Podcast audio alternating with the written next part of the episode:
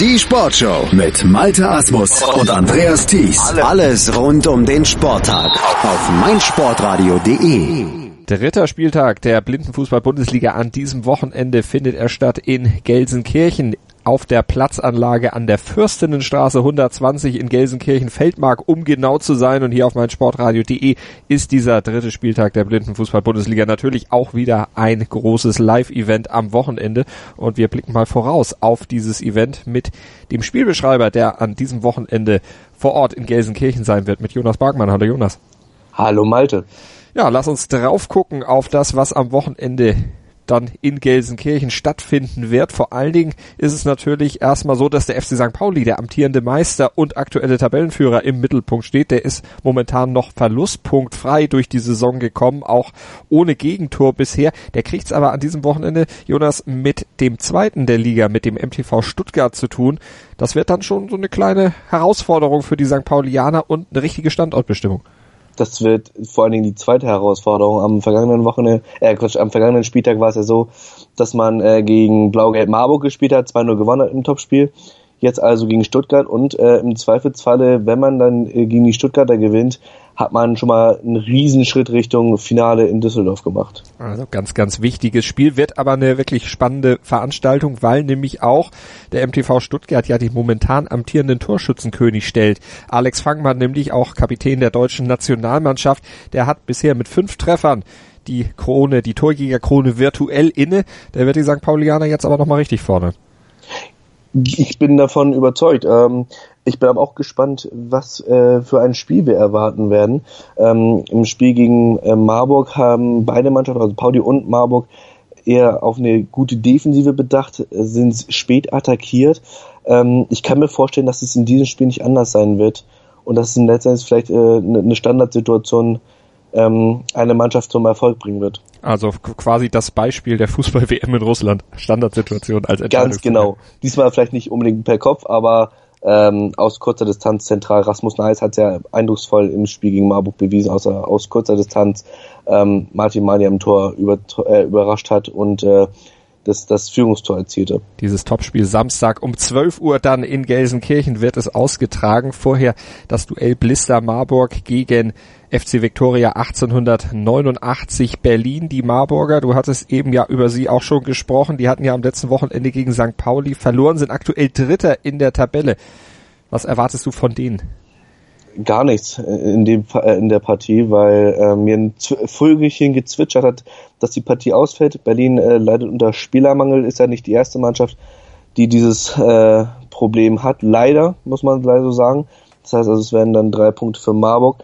Ähm, ich weiß jetzt nicht aus Marburger Sicht, ob man mit dieser Sache so glücklich ist, denn wenn man sich die Tabelle anschaut, kann es dann letzten Endes im Zweifelsfalle immer noch um das Torverhältnis gehen. Und wenn du dann nur zwei Tore gut geschrieben bekommst und Stuttgart spielt in drei Wochen am Vereinsspieltag in Dortmund eben gegen jene Berliner, dann äh, kann dir das so schnell mal einen Platz kosten. Und das wäre in dem Fall dann vielleicht äh, das Finale. Mal gucken, wie das sich dann da entwickelt. Um 16 Uhr müssen die Blister Marburger dann aber auf jeden Fall ran, nämlich gegen Borussia Dortmund. Die sind Vierter in der Tabelle, punktgleich mit den Marburgern aktuell. Ganz genau und äh, Dortmund äh, will sich vielleicht nochmal zeigen nach dem unglücklichen 1-1 Unentschieden. Die hatten ja gegen Berlin in den letzten Sekunden äh, so ein Kacktor wie Arne Zeiglässt sagen würde, äh, noch den Ausgleich bekommen. Ähm, wären sonst vielleicht mit in der, oder sie wären sonst mit in der Spitzengruppe und würden dann natürlich auch den Druck erhöhen auf, auf Stuttgart, auf Pauli und natürlich auch auf Marburg. Zumal die Dortmunder ja auch an diesem Spieltag dann zwei Spiele zu absolvieren haben, ja bisher an den ersten oder an den ersten beiden Spieltagen auch nur je einmal dran waren, jetzt also einen Doppelspieltag haben, am Samstag gegen Marburg und am Sonntag dann auch gegen Stuttgart. Ich glaube, Felix hatte es schon in, in der letzten äh, Blindenfußballausgabe gesagt, das Programm für die Dortmunder könnte ja gar nicht schwieriger sein mit Marburg und Stuttgart. Anders bei den Schalkern, der Gastgeber momentan in dieser Saison noch nicht so gut unterwegs, drei Spiele bestritten, erst drei Punkte, die müssen an diesem Spieltag dann auch zweimal ran gegen Chemnitz, nee, einmal müssen sie ran, gegen Chemnitz nämlich. Und das könnte eine leichte Aufgabe werden, weil die Chemnitzer ja bisher mit null Punkten am Tabellenende stehen. Ähm, Chemnitz ist momentan in der Umbruchssaison, das hat man auch gemerkt, das hatten wir auch in den Gesprächen mit äh, Nationaltorhüter Sebastian Themel rausgehört. Ähm, und Schalke hat jetzt äh, wieder einen Torjäger neben Hassan Kobran, Ali Schafter in Hamburg äh, vierfacher Torschütze, hat seine ganze Klasse unter Beweis gestellt.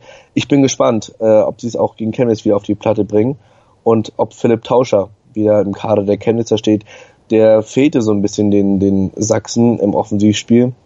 So war das Ganze immer auf Mirat Sovidari ausgerichtet. Und ähm, das auf Dauer 40 Minuten auf, an mehreren Spieltagen ist jetzt nicht unbedingt das, was man äh, sich erwünscht bei den Chemnitzern. Also sind wir mal gespannt, wie die sich dann schlagen werden. Dann gegen die Schalker. Zum Spieltagsabschluss müssen die Chemnitzer dann ja auch nochmal gegen St. Pauli ran. Also eine ziemlich, ziemlich harte Nummer. Was ist denn das Spiel, wo du dich am meisten drauf freust an diesem Wochenende? Ich glaube tatsächlich Stuttgart gegen St. Pauli. Ähm, du hast ja angesprochen, Standortbestimmung. St. Pauli kann im besten Falle einen großen Schritt Richtung Finale machen. Im anderen Fall äh, die Top 3 wieder eng beieinander, sollte Stuttgart gewinnen. Also es ist ein Spiel, was in beide Richtungen kippen kann in Sachen Ergebnis und hat auch große Auswirkungen tatsächlich letztendlich auf die Tabelle. Also, und wie die am Ende dann aussehen wird am Sonntagabend beziehungsweise am Sonntagnachmittag nach der Partie St. Pauli gegen Chemnitz, die ja um 12 Uhr am Sonntag dann den Abschluss der Veranstaltung bildet. Das werdet ihr hören können hier bei uns auf meinsportradio.de. Wir übertragen live das ganze Wochenende über diesen Spieltag der Blindenfußball-Bundesliga aus Gelsenkirchen.